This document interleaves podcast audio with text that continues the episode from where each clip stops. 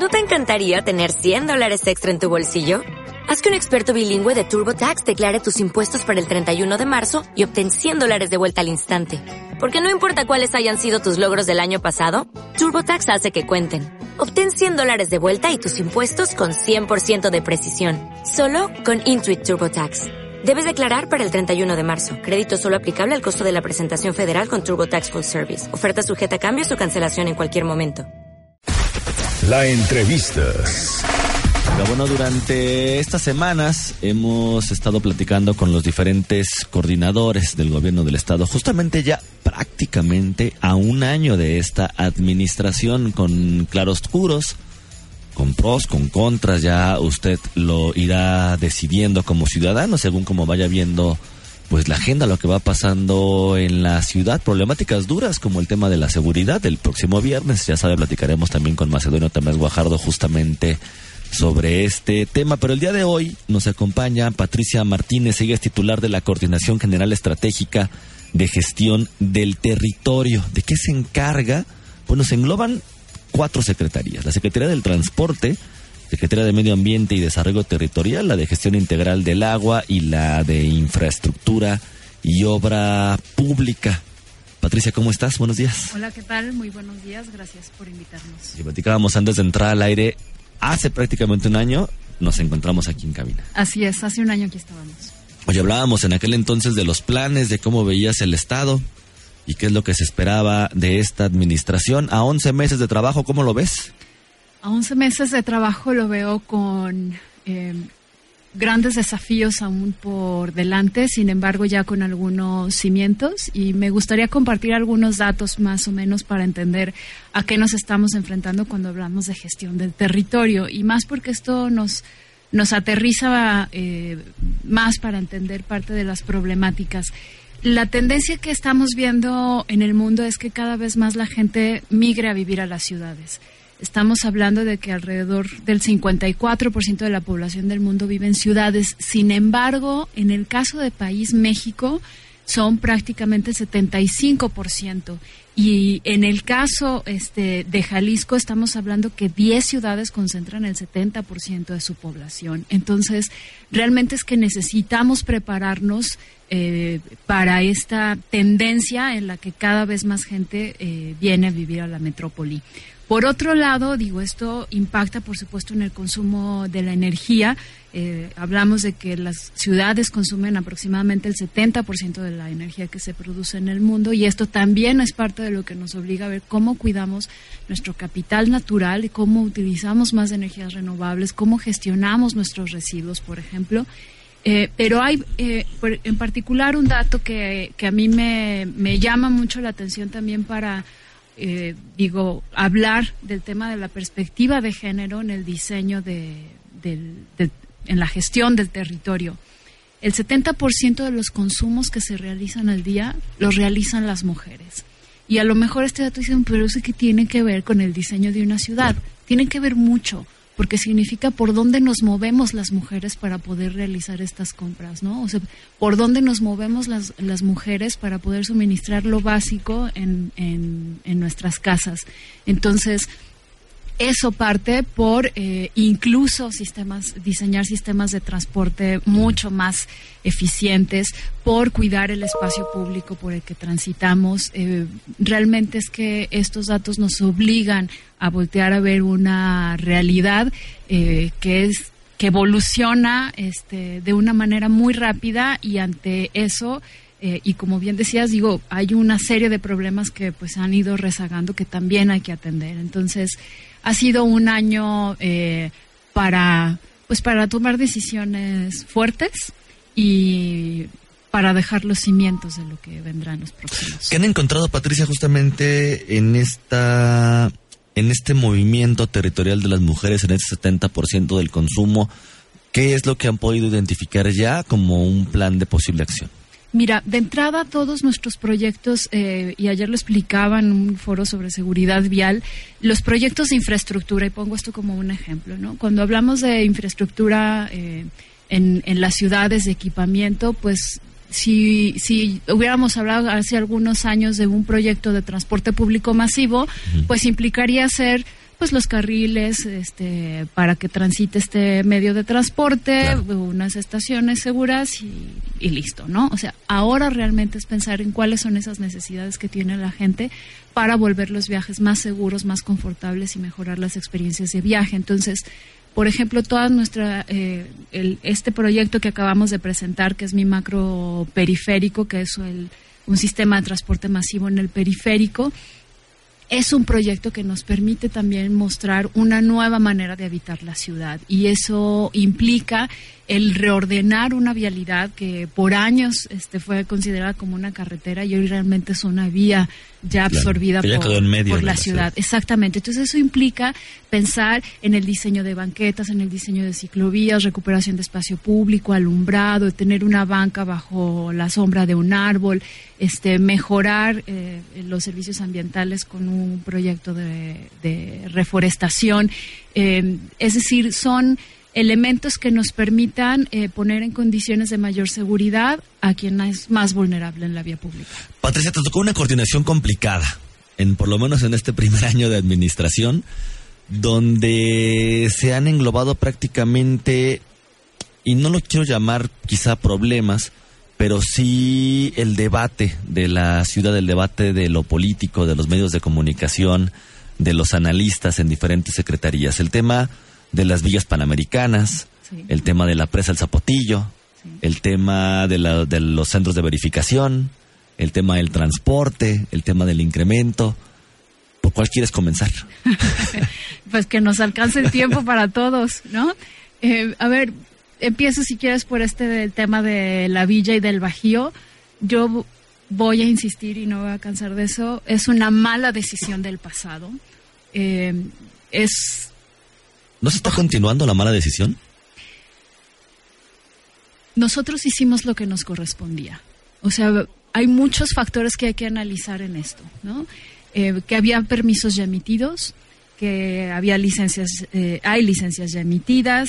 Eh, no puedo obviar, no podemos obviar que eso está construido y cuando se habla de demolición Claro, hay que ver qué efectos tendría esa demolición. De entrada hay que encontrar un sitio a donde llevemos, eh, un sitio para un relleno sanitario donde llevemos este, todo lo, el, el, residuo que de ahí resulte, ¿no? Y eso también tiene sus efectos. No es tan sencillo como algunos luego han dicho que puedes reciclar todo. Me encantaría, no es así.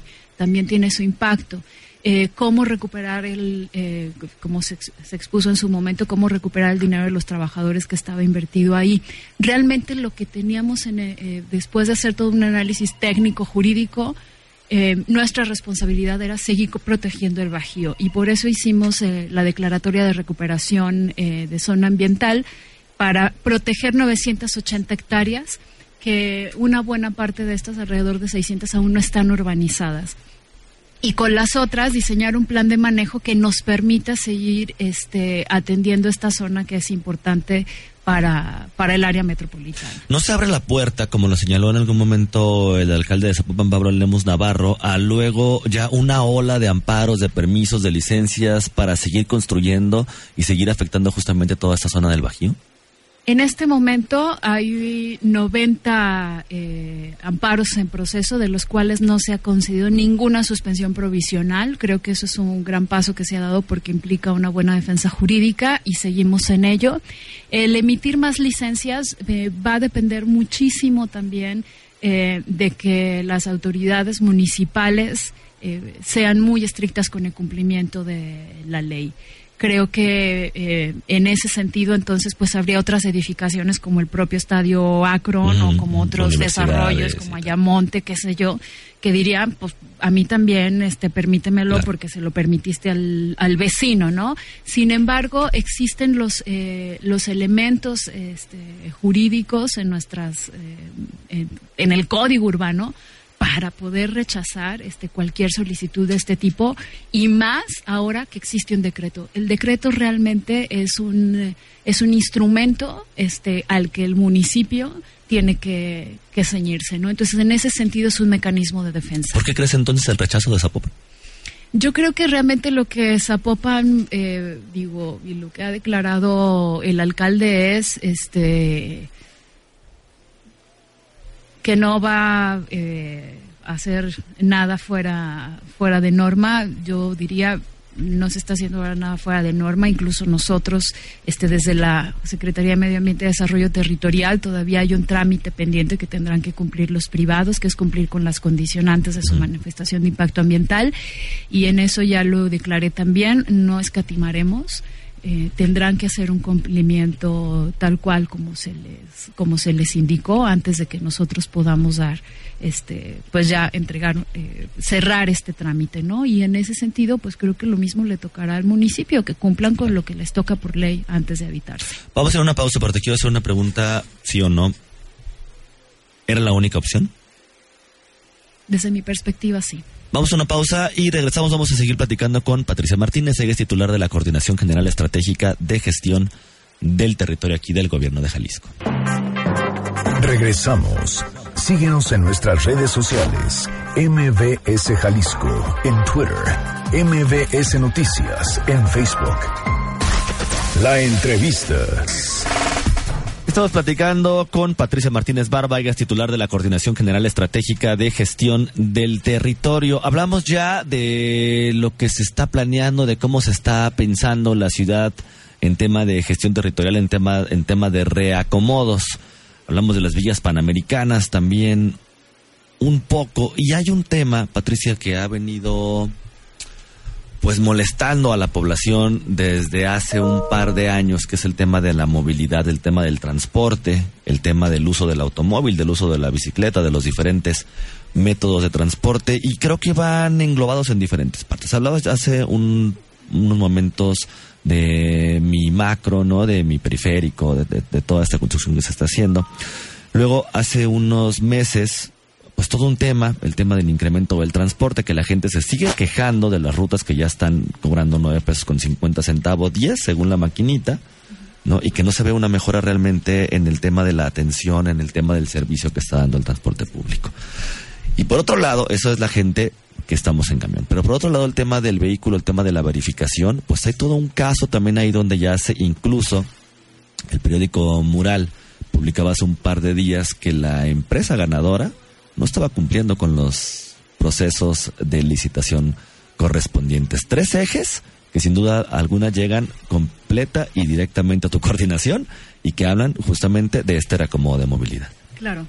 Comienzo, si quieren, con el tema de verificación responsable. Eh, lo que hicimos fue replantear el, el, modelo de verificación, porque seguramente más de alguno de los que nos escuchan le tocó esta experiencia de que llegaba a un taller de estos que estaban acreditados para verificar su auto y yo recuerdo que circularon ahí en redes unos videos donde decían, pues no va a pasar, pero dame 100 pesos y te lo paso, ¿no?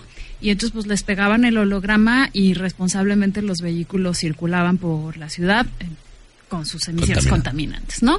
Entonces, lo que reformulamos es, es, un, es un programa que realmente nos permita eh, evitar la corrupción, que nos permita eh, tener eh, líneas de verificación que, que, realmente nos garanticen que se realice de la manera adecuada este proceso, que sea también muy transparente, que nos permita a nosotros ir también generando datos, pero tener un mayor eh, control sobre este sistema. El programa de verificación, digo, creo que fue una nota muy desafortunada. Lamentablemente nunca buscaron nuestra versión para comprobar los datos. Eh, la empresa Worldwide, la verdad es que cumple con los requerimientos. Este es un proceso en el que estuvo el Comité de Adquisiciones, la Secretaría de la Hacienda, eh, la Secretaría de Medio Ambiente y Desarrollo Territorial y que estuvo también eh, la Coordinación de Innovación Gubernamental. O sea, todos revisando los aspectos técnicos, los aspectos financieros. Finalmente hubo dos empresas que eran las que tenían cumplían con, con requerimientos. Lamentablemente una se tuvo que descartar eh, porque no, no entregó documentación completa, eh, no entregó, por ejemplo, su, eh, su carta de cumplimiento del SAT y las bases eran muy claras en ese sentido y el mismo comité de adquisiciones dijo, pues no, o sea, en las reglas estaba, no pasa y se decidió entonces que esta otra empresa de California fuera la ganadora de la licitación. Es un proceso en el que nosotros realmente tenemos plena confianza que se hizo de la manera correcta Si la Contraloría necesita iniciar algún proceso de investigación, estamos abiertos a colaborar para entregar este, toda la información que se requiera.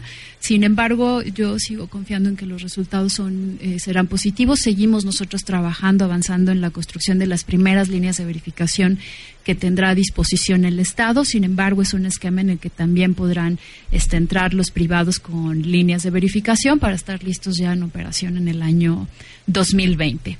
Y sí, como decías, realmente hay una serie de programas este, en torno al tema de transporte que se alinean a lo que llamamos modelo integrado de movilidad que es prácticamente donde convergen todos los programas que tienen que ver con este desde la movilidad activa que es la construcción de infraestructura ciclista este proyecto de semaforización que estamos haciendo en colaboración con el IMEPLAN para el área metropolitana eh, tomar la rectoría del transporte público y sí somos conscientes de que la gente espera ver una mejora inmediata, ¿no? Y más cuando estamos hablando de que sí hubo un incremento en la tarifa autorizado en la administración pasada, pero que ya nos tocó este, la implementación a nosotros.